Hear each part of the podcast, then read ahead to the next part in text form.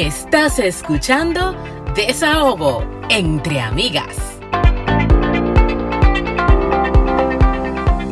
Bienvenidos a un episodio más de Desahogo entre Amigas, un espacio para cherchar, aprender y sobre todo descubrir lo jodidamente interesante que es ser mujer, ser inmigrante, ser de todo aquí. Estás escuchando a Franchi Abreu, ¿ya?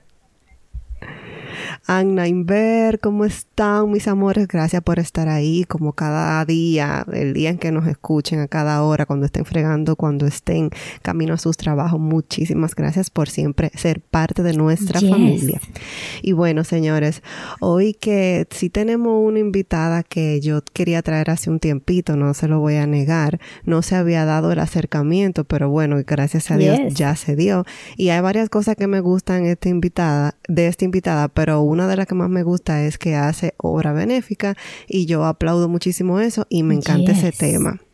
Así que para el que no la conoce, ella es estratega de marketing digital, creativa, fotógrafa freelance, es escritora, diseñadora gráfica, propietaria de VCM Group y es la creadora, señores, de Dominicanos en Canadá.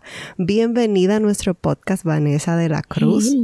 Gracias, chicas, por la invitación. Para mí un placer estar aquí con ustedes, acompañarlas a esta chercha Así, informal, bien informal como me gusta y para mí un placer acompañarlas y de verdad que, que, yo también quería estar aquí, estaba, esperando que me invitaran porque me, ah.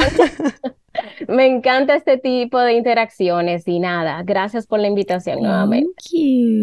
Ven acá, ese, ese de la cruz tuyo, ahorita somos primas. Puede ser, nadie sabe, el mundo es muy chiquito. eh, ¿De qué parte bueno, tú soy eres? Cibao. A ver. Eh, general del Cibao, la, la, familia de la Cruz de mi mamá de Salcedo. Yo, eh, bueno, mi familia, yo soy de la Cruz Melo, yo soy parte vanileja y me, creo que, me, que puede ser que la familia de mi padre sea de esos lados del, eh, del Cibao, pero porque la descendencia de nosotros también tiene que ver con los Ortiz, la descendencia de mi padre, o sea que es una mezcla ahí un poquito, ¿verdad? Pero yo me crié siendo ah, vanileja todo el tiempo. O sea, ah, comiendo mango bueno. Comiendo mango, comiendo jalea, comiendo de todo. Jalea es el postre de batata, ¿verdad? El postre de batata. Eso más bueno, bueno. Ay, Dios mío. Mi postre favorito. Yo lo siento mucho. A mí no me hablen de habichuela con dulce. Yo soy loca con mi jalea y con uno que hacen en Matanza no sé si lo han probado. ¿Cómo se llama? Es, em, es, el mismo, es la misma bichuela con dulce, pero con haba. Mm. Le dicen haba. Que con habas, con las blancas. Ah, ya no, pero... Sí, me encanta. No lo he probado, pero suena buenísimo, no te Ay, preocupes. a mí me fascina. Ese tema, ese tema de las habichuelas con dulce, eso es tan Bueno, mi amor, y esos debates que, se arman, mi vida. Porque ahí está el, que se la bebe fría, el que se la bebe caliente, el que se la bebe con grano, el que se la bebe sin grano, el que quiere pasa, el que no quiere pasa, el que quiere víver, el que no quiere víver. Ay, mi madre. Con pan. Con oh pan, mi amor, pero la, yo, conozco, bueno, la suegra mía le echa pan a la bichuela con dulce. Sí. Wow. Una cosa. Sí. Para mí, mira, nos fuimos en una, pero para mí las habichuelas con dulce perfectas son frías, con batatica, con galletica. Puede o no puede tener pasa, pero no me meto un grano de habichuela con dulce en una habichuela. Ah, Bueno, yo no soy de habichuela con dulce en realidad, pero... Sí en general. Pero bueno, señora, aterrizando a, Canadá, porque ya vamos a dejar el campo un poquito. sí, sí, seguimos. Nos vamos en una, mira, y estamos muy lejos de Semana Santa, o sea que... sí. Ay, ay, ay, ay. Estamos muy lejos. Mira, tú sabes... Tú sabes. Sabes que eh, uno siempre le pregunta a todo el mundo, a, o a todos nuestros invitados, el tema de eh, llegar aquí es un sueño, se dio de casualidad, fue una oportunidad. ¿Cuánto, tiempo, tienes, aquí? Todo eso. Bueno, mira, llegar a Canadá, claro que fue un sueño. Yo creo que sería una mentira si yo le dijera, si, les, si les dijera lo contrario, realmente fue una decisión que nosotros tomamos en base a nuestro hijo, a lo que queríamos para él, ciertamente, con toda la educación, tener la oportunidad de, de, vivir la experiencia fuera de nuestro país. Eh, yo creo que en mi caso era algo que yo necesitaba. Ok. Em, qué sé yo, siempre soñé vivir fuera de República Dominicana y Canadá nunca fue una, nunca fue como parte de mi, de mi lista de países Sí. posibles, pero cuando Canadá aún no estaba de moda, se le presentó esta oportunidad de trabajo a Ah, mi qué esposo. bueno. ¿Hace qué tiempo? Eso fue 2014, 2013, 2014. Exacto, ahora Canadá está de moda, No, pero ahora- la gente que tenemos aquí, unos más de cinco años, vamos a decir, eh, no era un país que estaba de que Eh, Yo creo que estaba empezando la moda, o sea, como 10, 2018, Exacto. 2019 fue como que empezó el hype de, de, de Sí, Canadá y las oportunidades de Canadá y eso. Yo diría Ujú. que después de 2015 fue que comenzó todo, entonces, como ustedes sabrán, un- cuando uno llega a, un- cuando uno llega aquí, uno llega como Ujú. desubicado. Eh, por lo menos en el caso de nosotras que llegamos antes de que todo, de, toda esta ola de, creato- de Claro. creadores de contenido y de información, eh, uno no tenía ningún tipo de referencia ni, ni nada de qué agarrarse para uno empezar. Eh, y realmente fue un proceso que no fue fácil eh, por muchas razones, porque uno llega aquí y es como un cambio drástico tanto de sistema Full, como de full. cultura, como la gente totalmente diferente, la comida. Háblanos de esas, de esas primeras impresiones o choques culturales que tú tuviste. Bueno, mira, yo llegué a Canadá eh, con mi chip dominicano, ¿verdad? Por supuesto. Eh, ¿verdad? Muy conservador, muy, muy cerrado en muchas cosas, ¿sabes?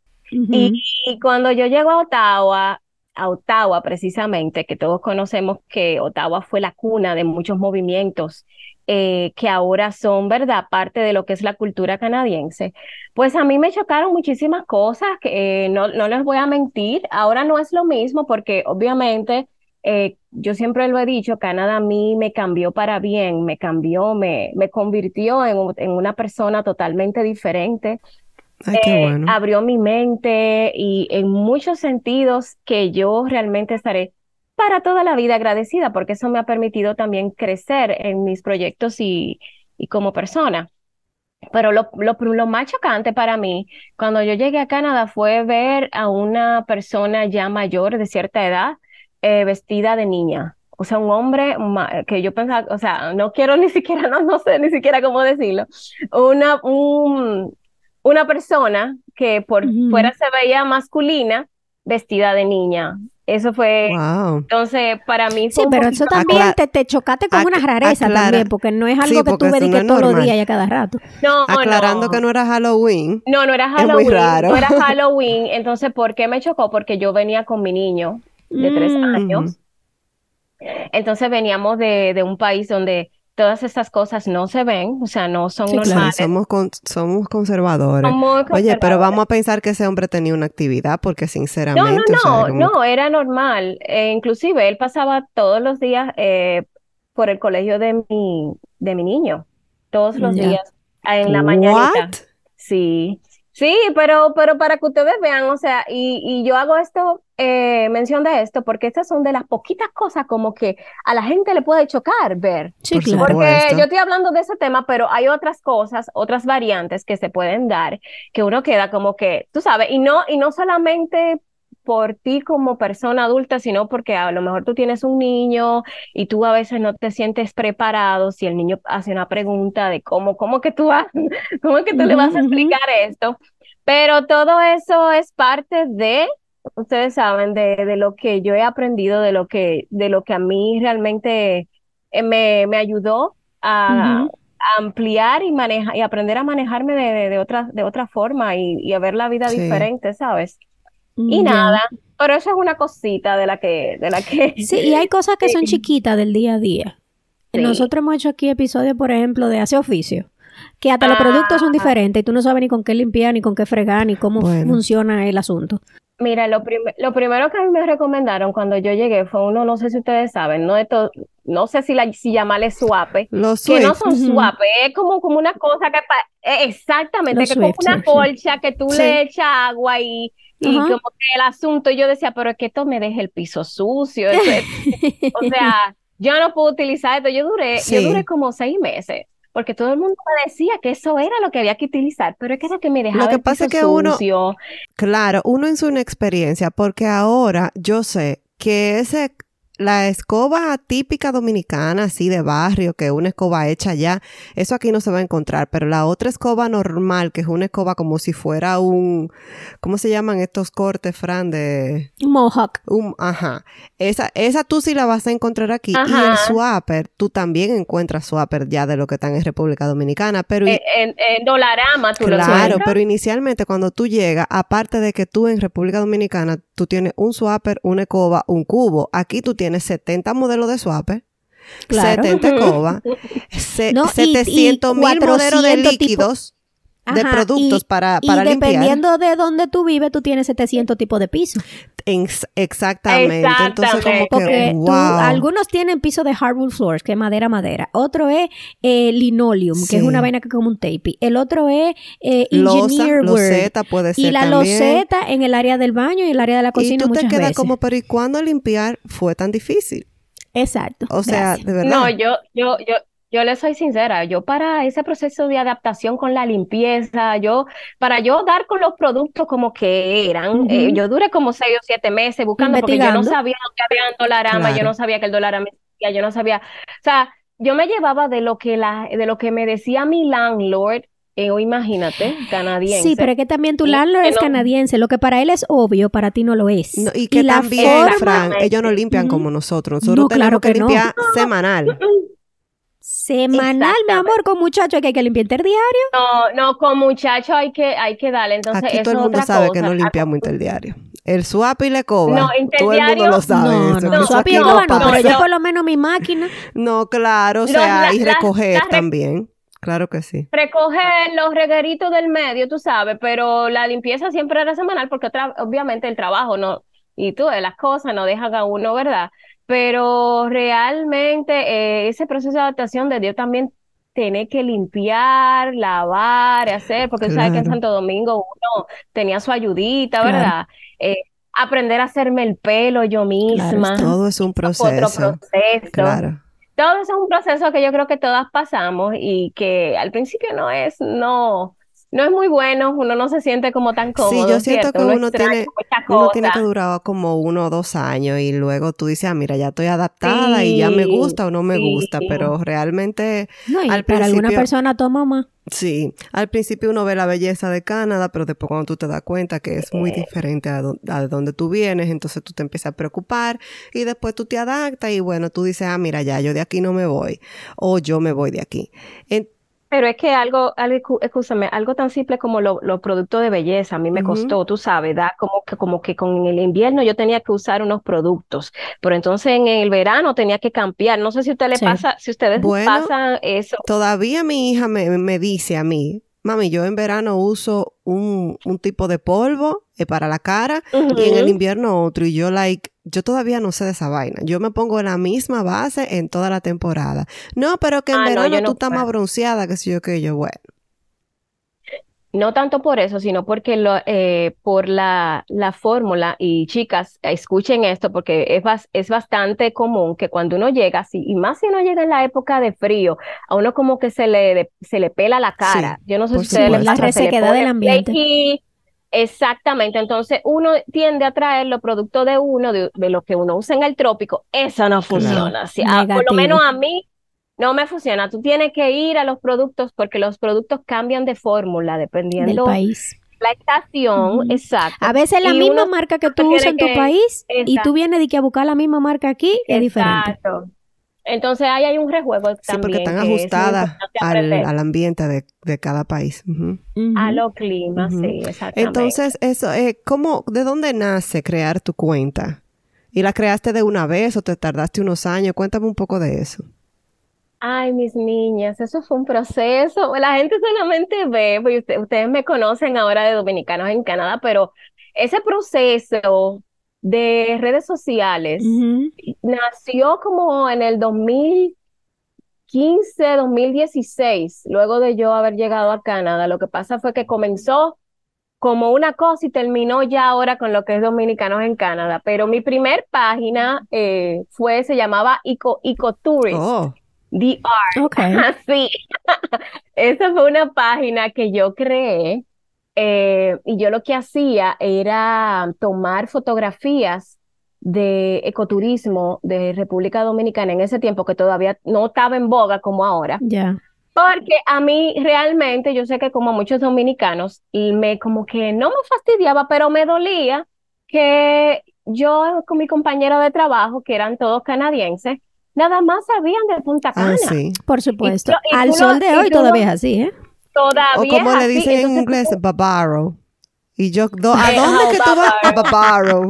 Y yo, mi o madre. Punta Cana, es, Puerto Plata, Punta Puerto Cana, Plata. Y, pues, exactamente, pues, pues, eh, Punta Cana, Puerto Plata. Entonces yo como que esa cosa yo decía, entonces cuando me hablaban de ecoturismo, me hablaban de Costa Rica, Ah, sí. Me hablaban de otros, tú sabes, lugares, y yo decía, pero espérate, pero nosotros tenemos eh, sí. waterfalls, nosotros tenemos ríos, nosotros tenemos de todo eso, ¿por qué esta gente no conocen, inclusive, hasta de mejor, más bonito y mucho mejor ubicado? Porque, por ejemplo, mírate a Barahona, Barahona tiene waterfalls, tiene río y tiene playa en el mismo sitio. Sí.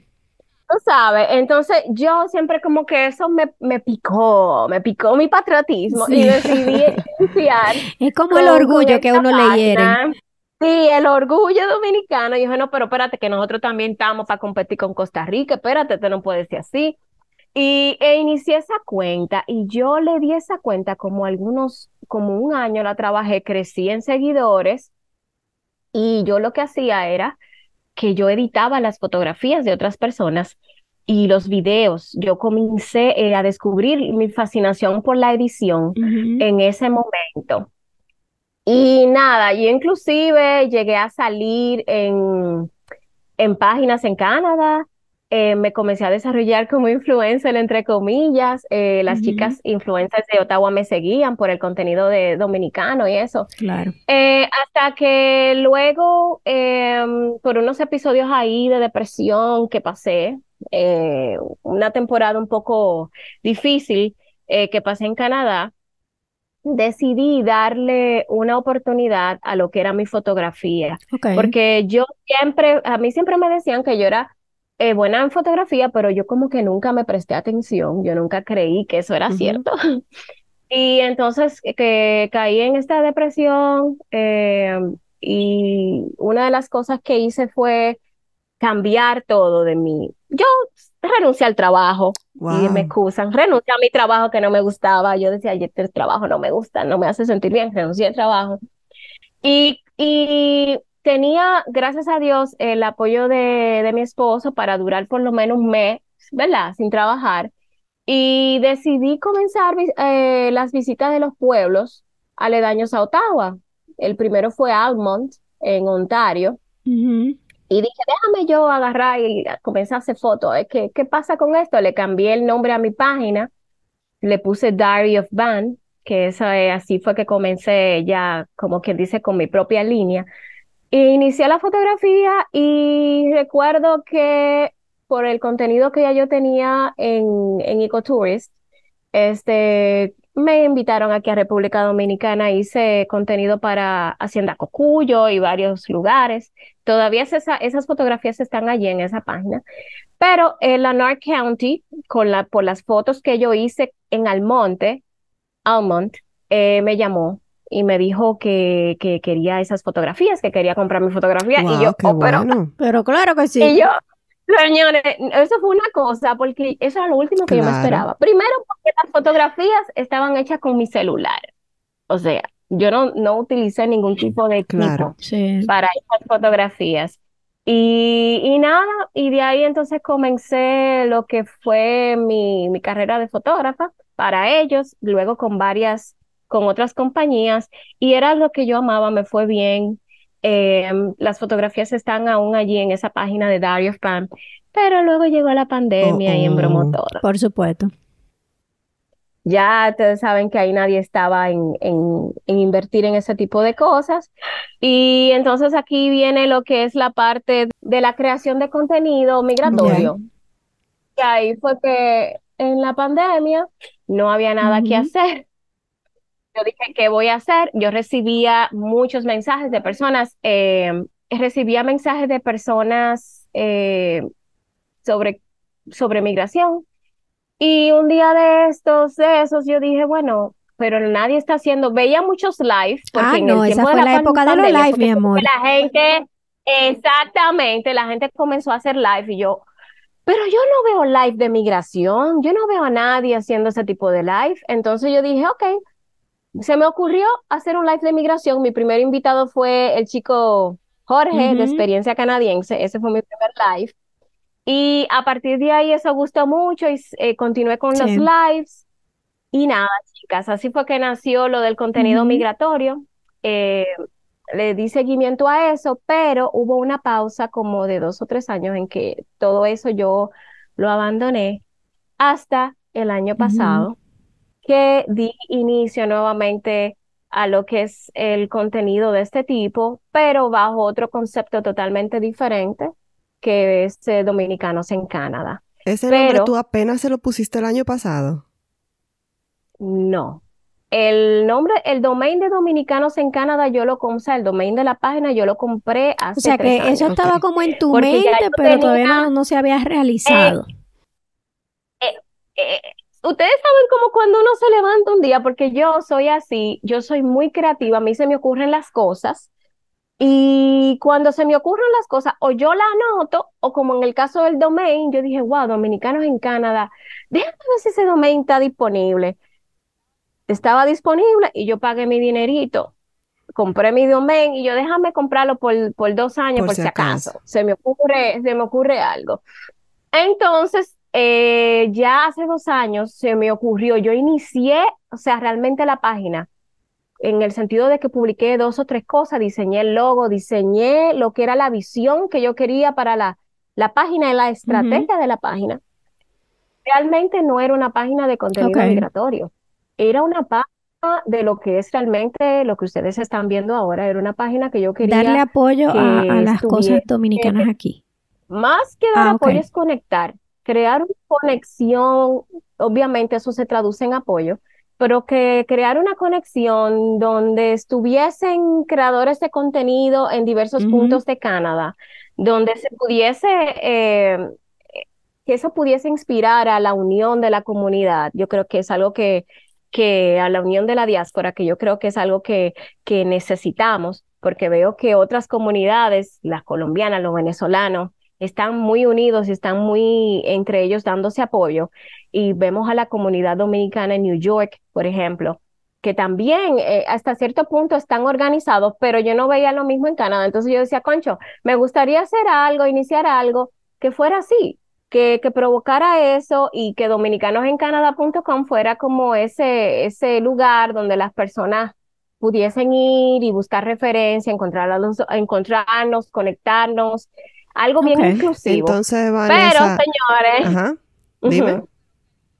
No, pero que al inicio no pudo ser así porque obviamente ustedes saben que al principio uno tiene que guayar la yuca y uno tiene que ganarse el reconocimiento y no todo el mundo apoya a uno cuando uno no tiene cuando uno tiene 100 cuando tú tienes 100 followers nadie te sube. Pero oye una cosa, no.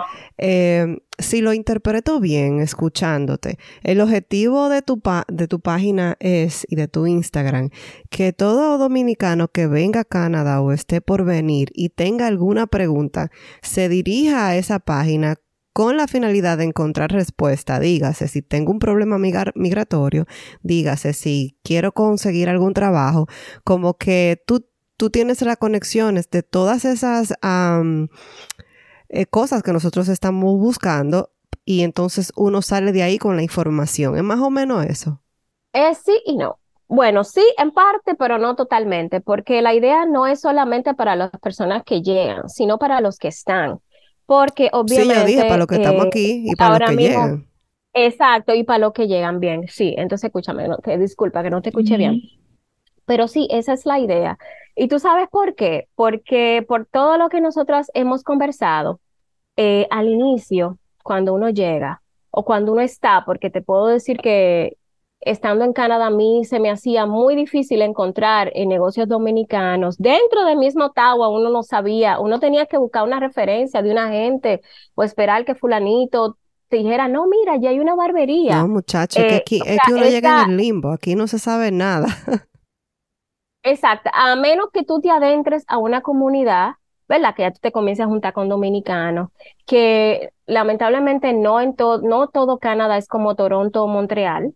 O sea, por ejemplo, tú llegas a Ottawa, tú llegas a New Brunswick, tú llegas, qué sé yo, a Saskatchewan ahora hay una comunidad muy, muy, muy significante de dominicanos, pero al principio como que tú no sabes a dónde encontrar ese, ese grupito donde tú puedes conectar y que te puede guiar. Entonces, la idea es esa, tanto para los que llegan como para los que están, ofrecerles las informaciones reales, confiables, muy importante eh, porque todos sabemos que ahora se están dando muchas cosas que lamentablemente no son buenas. Con esto de las estafas, eh, que realmente a diario me llegan estafas y, y por eso decidí también darle un espacio a esas denuncias. Y que también la gente entienda que, que uno llega a Canadá, que pero no es eh, Alicia en el País de la Maravilla, tú sabes, que uno también se va, a, encontrar con sus retos y que es bueno estar preparado para todo. Sabes que yo te escucho y, y, esa necesidad de, de, informar y de crear esa cuenta y, y me llega el tema de que hay veces que uno llega y la experiencia te da una información que tú dices, wow, si a mí esto me lo hubiesen dicho cuando yo acababa de llegar, lo problema que me hubiese ahorrado. ¿Cuáles son esas cosas que, que tú sientes que te hubiese encantado que te dijeran, que ahora tú estás diciendo en tu, en tu cuenta? Eh, bueno, mira, muchas cosas que con el, con el asentamiento, o sea, cómo sacar una cuenta de banco, a qué cuentas de banco yo podía aplicar, porque cuando yo llegué yo no tenía conocimiento de nada de eso, ni cuál era la mejor cuenta de banco para mí, Em, no tenía conocimiento de que yo podía acudir a centros comunitarios por orientación, de que me ayudaran, qué sé yo, a hacer mi currículum, a orientarme, eh, que habían centros de ayuda, tú sabes, para, para nuevos eh, inmigrantes que, que, te podían inclusive hasta ubicar con, con personas de, de tu misma nacionalidad. Este, eh, ¿sabes una cosa que yo cogí mucha lucha al inicio con la renta? En mi primera renta fue un desastre porque yo no sabía lo que, señores, y, disculpen mi ignorancia, yo no sabía lo que era un heater. Y yo renté mi primera, mi primera renta fue con Es que vivimos, venimos de un país sin calefacción. a eso, dime. Pero espérense, porque el problema no fue tanto el heater, el problema fue que el heater era eléctrico. Entonces, ustedes se imaginan la factura eléctrica. Yo llegué a pagar hasta 400 y dólares barato me lo mensuales de luz eléctrica.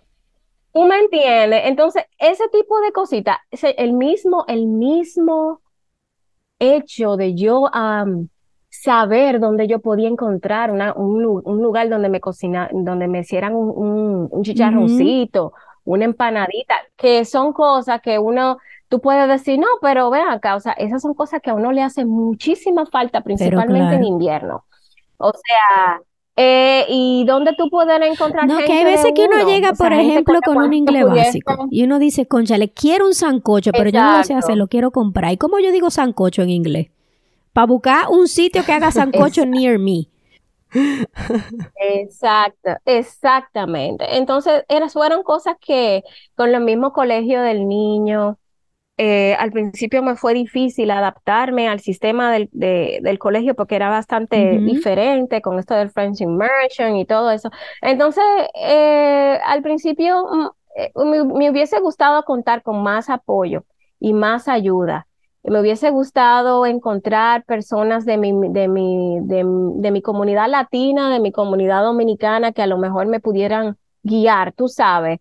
Entonces, yo creo que con, que con dominicanos en Canadá eso me, me, ha gustado mucho porque muchas personas, eh, los muchachos me dicen eh, que le tiran, le digo, mira, tú estás en New York, oye, vamos a juntarnos, que ya acabo de llegar, para que tú me guíes, tú me entiendes. Entonces, eso es lo que yo quiero fomentar.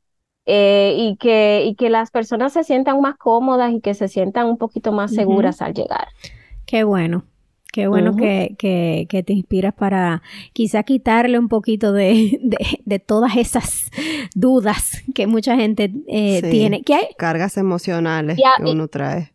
Y a, y a ustedes, ¿qué, ¿qué, fue lo que lo más difícil que a ustedes le, le costó como al llegar? Ah, mira, cuando yo llegué, yo estaba muy contenta, pero lo más difícil para mí fue adaptarme al idioma, porque yo hablaba muy poco inglés, o sea, un inglés muy básico. Eh, encontrar trabajo, porque yo tenía mucho miedo de hacer una entrevista sin hablar inglés. Y eso como que me costó. Yo duré entre un año y un año y medio para adaptarme y, tratar de, de estar afuera como en la palestra buscando empleo. eso a mí me marcó, porque lo recuerdo perfectamente, como que, ok, ahora estoy en Canadá y ¿qué hago? Sí. Entonces voy a, me voy a quedar en la casa por siempre. Voy a parir, me voy a quedar aquí, no voy a hacer más nada. Y entonces, nada, yo empecé a hablar, a hablar con las personas en las calles y empecé como a soltarme. Hice un voluntariado que me ayudó muchísimo, pero para mí, para mí lo más difícil fue adaptarme al idioma, ya con 28 años, son casi 30 años, señores, eh, y buscar trabajo para Fran? Para mí fue el choque de la maternidad con la migración. Eh, porque hice un cambio muy mm. radical, no solamente de país, sino de estilo de vida, porque yo llegué embarazada. Entonces, el adaptarme como que a vivir estos climas con un bebé nuevo que yo no sabía cómo manejar, eh, conocer el sistema de salud canadiense, conocer, eh, darme cuenta de que poner un niño en un daycare es un proyecto de vida, eh, el costo que eso significaba, el, el, andar en la calle, perderme en, la, en los autobuses en el medio del invierno, embarazada, eh, tener contracciones en medio de un tapón, em, la soledad. Lo más difícil para mí fue la soledad, o lo que yo más subestimé, porque yo sabía que venía frío. Yo dije, bueno, a mí no me gusta el frío, pero bueno, vamos a comprar co y vamos a ver qué es lo que eh, yo sabía que iba a ser diferente porque yo no, no iba a poder buscar trabajo de una vez porque llegué con cinco meses de embarazo. Entonces yo dije, ok, déjame yo eh, ver, de que voy a estar más tiempo en la casa, de que voy a hacer eh, actividades del hogar, porque ya voy a, tengo que prepararme para parir. Pero yo no sabía que qué tan difícil iba a ser hacer todo eso sola. O sea. Sí, es que, es que mira, emigrar es difícil con la adaptación. Y ser madre primeriza es difícil. Que se te junten los dos es una bomba. Es una, es una, explosión. De verdad, ese año fue, yo creo que el año más difícil que yo he tenido en la vida y a mí se me ha muerto gente.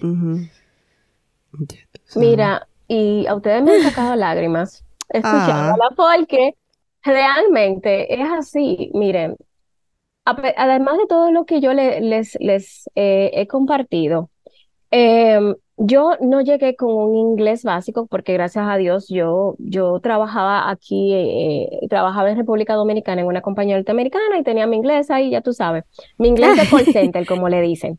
Eh, mi inglés que no está mal, tú sabes, un inglés bien, pero a mí me chocó mucho el hecho de no encontrar trabajo en el área que yo quería. Por eso es muy difícil. Entonces, me tocó, bueno, ya como yo tenía un tiempo ya que yo tenía la misma inquietud, yo quería producir, yo quería ayudar a mi pareja, porque vamos a estar claro, o sea, eh, una sola persona en Canadá trabajando, eso no es, eso no, eso no. No, pero es que lo que yo digo en Canadá y donde sea, porque de la República Dominicana, uno, ah, uno eh, viene de la República Dominicana trabajando claro. Eso está clarísimo. Exacta, exacta, exactamente, pero, pero más en, más en Canadá, tú sabes, se hace un poquito más difícil. Entonces yo decía, conchale, ¿qué voy a hacer? ¿Qué voy a hacer? ¿Qué voy a hacer? Yo no, yo no encontraba trabajo y vi este letrero en este supermercado. Y yo dije, bueno, lo, vamos a ir para allá. Y, y para mí, o sea, cuando yo les digo a ustedes que Canadá a mí me cambió, fue que realmente me cambió. O sea, fue un cambio y yo se lo, óyeme, voy a estar para toda la vida agradecida de todo lo que yo pasé. ¿Por qué? Porque eso me enseñó lo, el valor del trabajo, me cambió totalmente la, la mentalidad eh, como persona. Aprendí de que realmente se puede comenzar desde cero. Y que cuando tú le pones empeño a una cosa, no importa lo que tú estés haciendo, al principio, comenzar de cero, ok, vamos, vamos a darle. pero cuando tú le pones empeño y le pones eh, ese, ese sentido de dar lo mejor de ti en lo que sea, eso, eso rinde sus frutos, señores. Mi primer, mi primera entrevista de trabajo fue un desastre. Eh, porque, porque fue como una cosa extraña. Era este supermercado, se llama, voy, a mencionar el nombre, se llama Sobeys, yo creo que ustedes conocen, una cadena de supermercado allá. Y ellos estaban aperturando esta nueva sucursal y, y fue una entrevista que fue como si fuese una feria y había muchísima gente y tú tenías que hacer las entrevistas delante de una gente ah, que exacto, era como que next, una fila. Y, y, delante de todo el mundo. sí, era una. yo me acuerdo llevar a mi hija. Es que uno se siente como en cuero, así como que, ajá, sí, adelante de esta sí, gente. Sí, eh, sí. Eh, en cuero, entonces vamos, vamos a estar claro, mi inglés no era malo, pero cuando a ti se te cruza. Se te olvida el inglés, mi amor. Óyeme, yo no sé. que mi inglés no era malo, pero yo era canadiense. Tu English, tu English se pone no very good looking. No, no, no, no, no. no, very, no, óyeme, a mí se me olvidaron las palabras a mí me salía ese inglés machucado, oígame que ustedes no se imaginan, porque los nervios no me permitían fluir. Entonces esta gente vienen y me dicen a mí, me dan, yo recuerdo, yo, recuerdo, me dan una lata de, de garbanzos y me dicen, oye, ¿cuál era el reto? Dime qué tres recetas o qué tres recetas que tú puedes hacer con esta lata de garbanzos. yo adelante, tú esta gente, Y yo me quedé, y yo, señor, yo no me yo recuerdo que yo no me Señor. ¿Tú sabías que, lo más difícil de describir en cualquier idioma es una receta?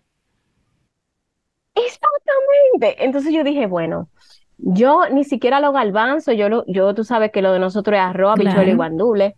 O sea, lo yo más no que sabía, se me ocurre yo, una freaking ensalada. Una ensalada de garbanzo. O, Eh, o hummus. Sí, pero descríbelo en otro idioma No. para que tú veas lo difícil que es. No, no, no, no, yo me la, yo me la tuve que ingeniar. Yo dije, bueno, con esta lata de garbanzos yo puedo hacer tres cosas. Yo puedo hacerlo moro, y yo dije moro como a rice with chickpeas, Ah, sí, algo así, buenísimo. recuerdo ese día. Yo puedo hacer un guiso y Ah, puedo hacer una ensalada y puedo hacer otra cosa, eh, algo así fue que me salió. Pero qué vaina, porque tú, tú, tú estás ahí delante de toda esa gente y tú estás dando lo mejor de ti, pero cuando tú Tú te sientes tú horrible. No, yo dice miércoles, en la, la, la acabo de No, no, no, tú, tú- en buen dije, dominicano "A la no acabo de masticar, trabajo". pero maticada. Claro. La maqué, la maqué full, la maqué full. Y yo recuerdo que yo salí de ahí, sincera, sinceramente, Sí, te sintiéndome súper mal. Yo dije, a mí, a mí no me van a llamar. Pobrecita. A mí no me van a llamar. Eh, y señora, y para mí eso era inminente. Yo ne- necesitaba ese trabajo, yo necesitaba eh, producir. Y bueno, gracias a Dios, yo no sé cómo rayo. Un mes, un mes y medio después me llamaron.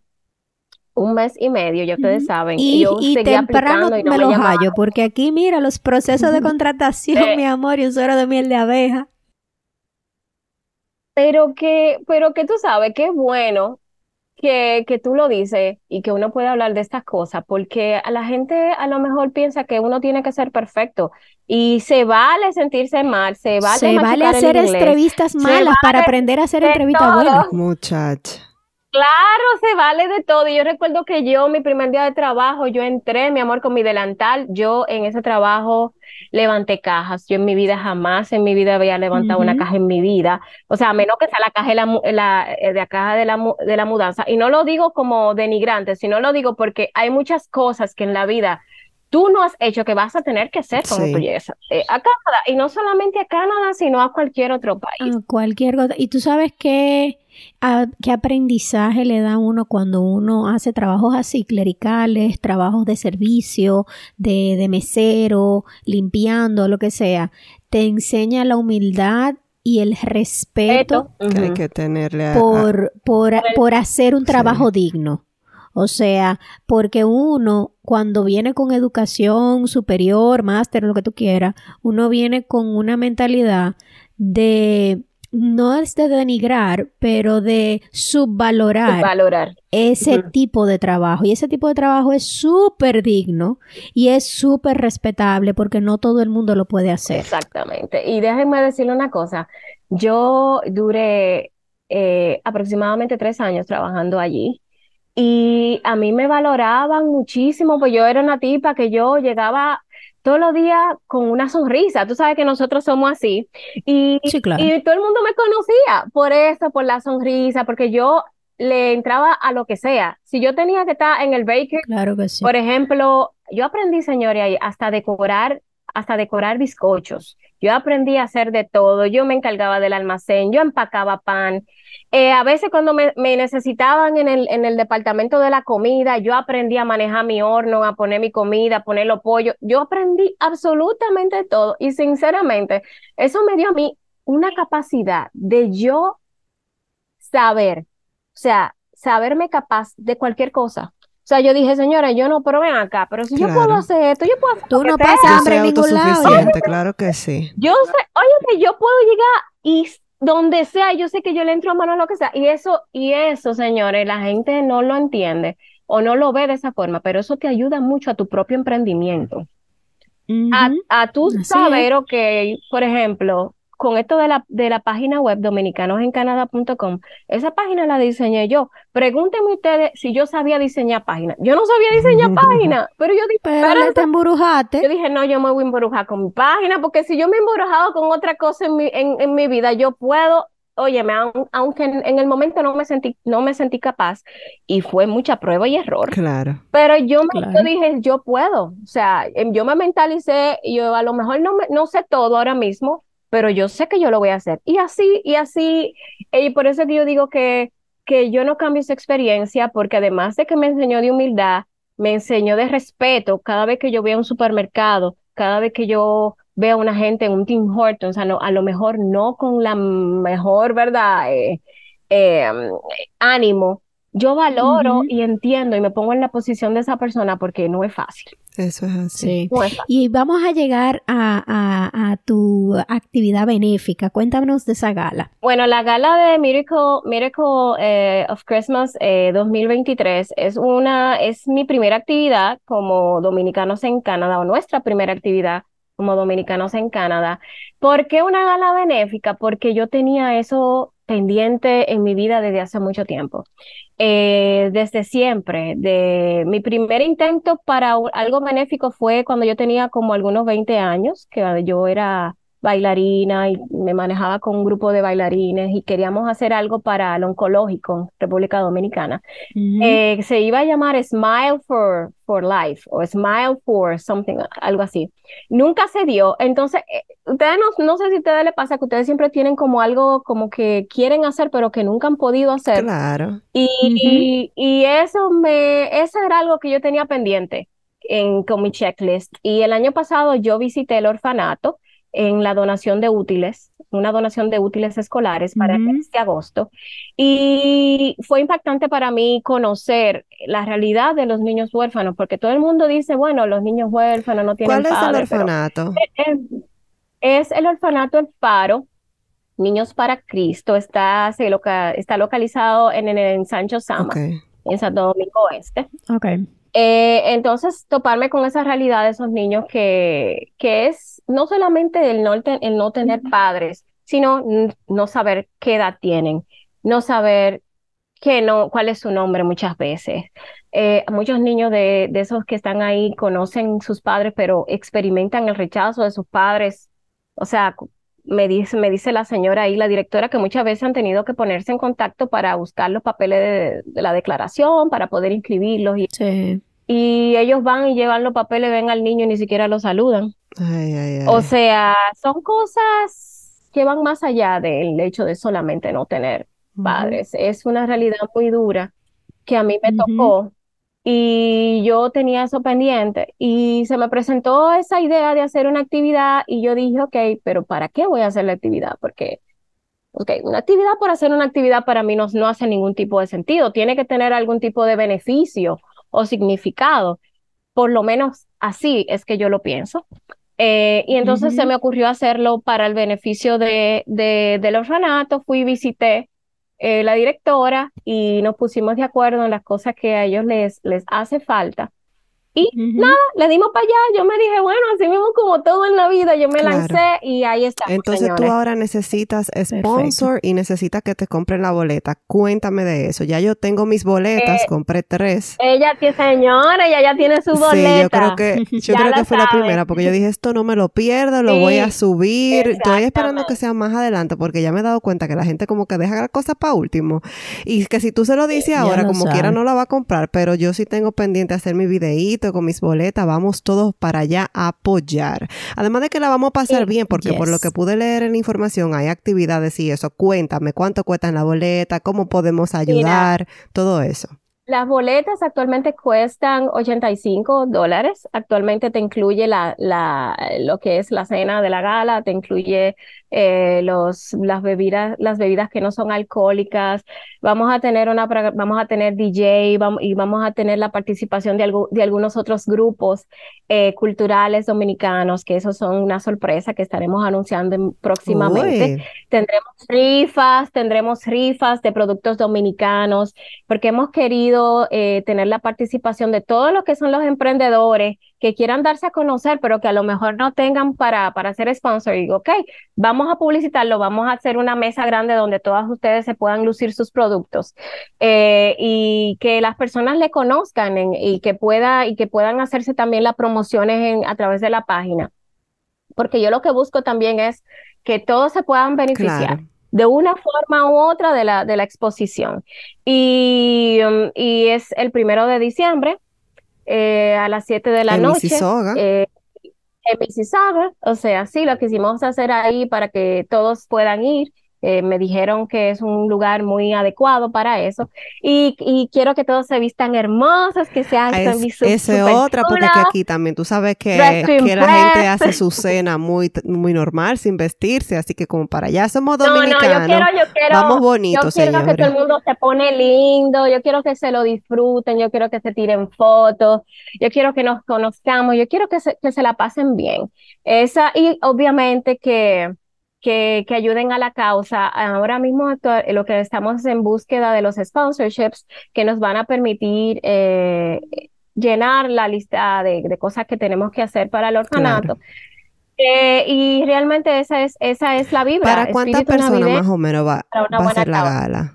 ¿Cuán- la Eh, capacidad? estamos esperando 100, estamos, eh, estamos esperando 100 personas, pero, pero tenemos la, la, la, la- o sea, la oportunidad de aumentar la capacidad eh, a más, si es, se da el caso.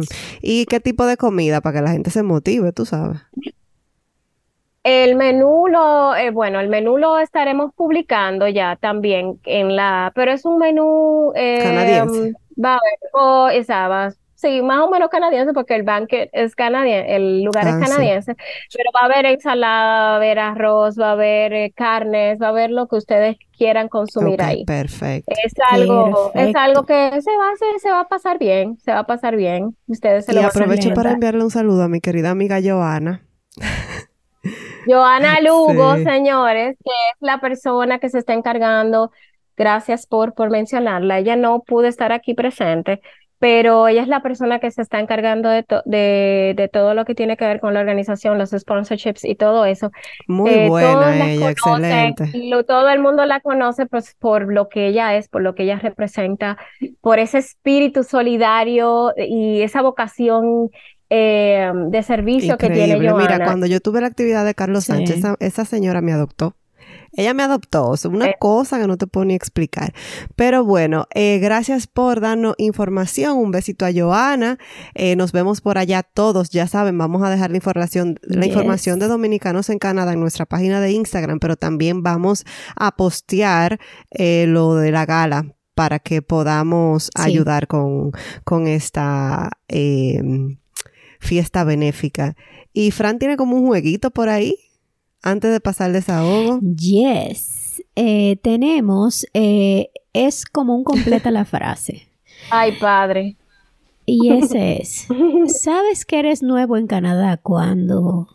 Ah, Punto suspensivo. cuando no la entiendes frase. el TTC. Ay, cuando, cuando tú vas, cuando, cuando tú vas a, al Starbucks o cualquier y te preguntan light, eh, si tú quieres el café light, medium Ay, or Dios dark. mío. Que tú no sabes, cuando tú llegas de Santo Domingo, tú no sabes lo que es el café light, medium o dark. Y tú no sabes, tú te quedas como, Cuando- ¿qué es lo que me estás diciendo? Cuando tú, tú no te sabes la diferencia entre una chaqueta y una Full. parca. Exacto. Ay, ¿tú sabes cuándo? Cuando tú sales sin chequear el clima.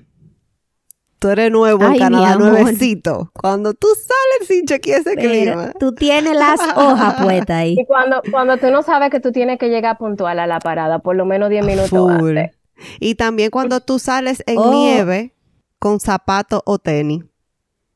Eso, de ser- eso se da también por no revisar el clima.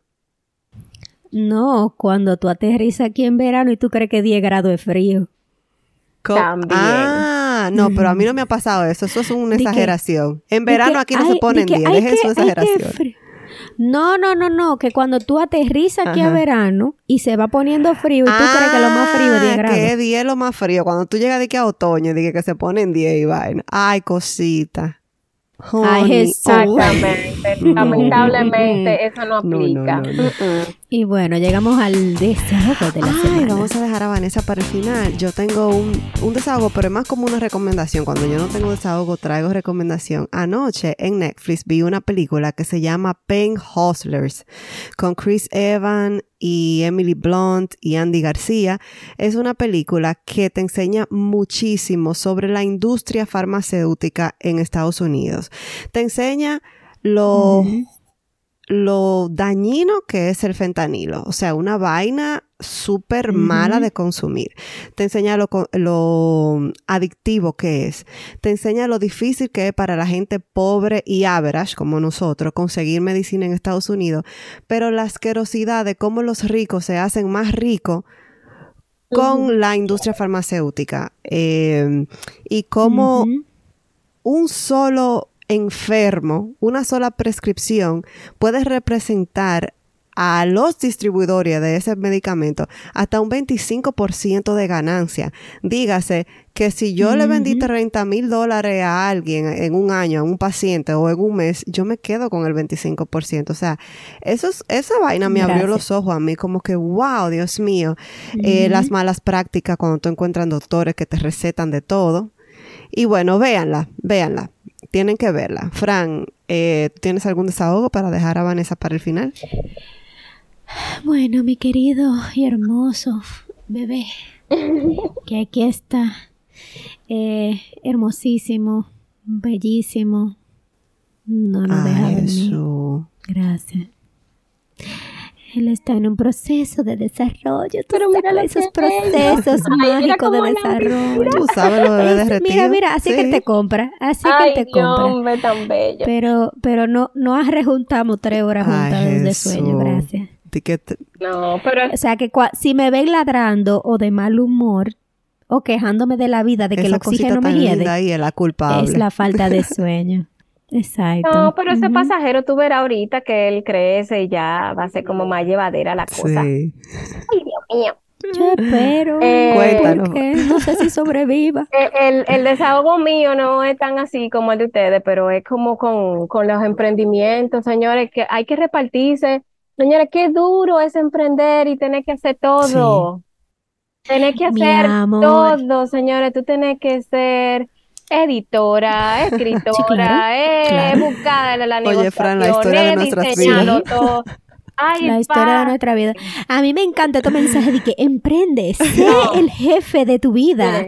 Y mi amor, maneja tu tiempo. Me encanta ese consejo. Maneja tu tiempo. No tienes que hacerle ocho horas a nadie, mi amor, cuando tú tienes que hacer absolutamente todo. No, pero es que, es que cuando tú, tú emprendes, tú te, tú te puedes pasar hasta 18 horas en tu emprendimiento y sin Claro, los fines de semana.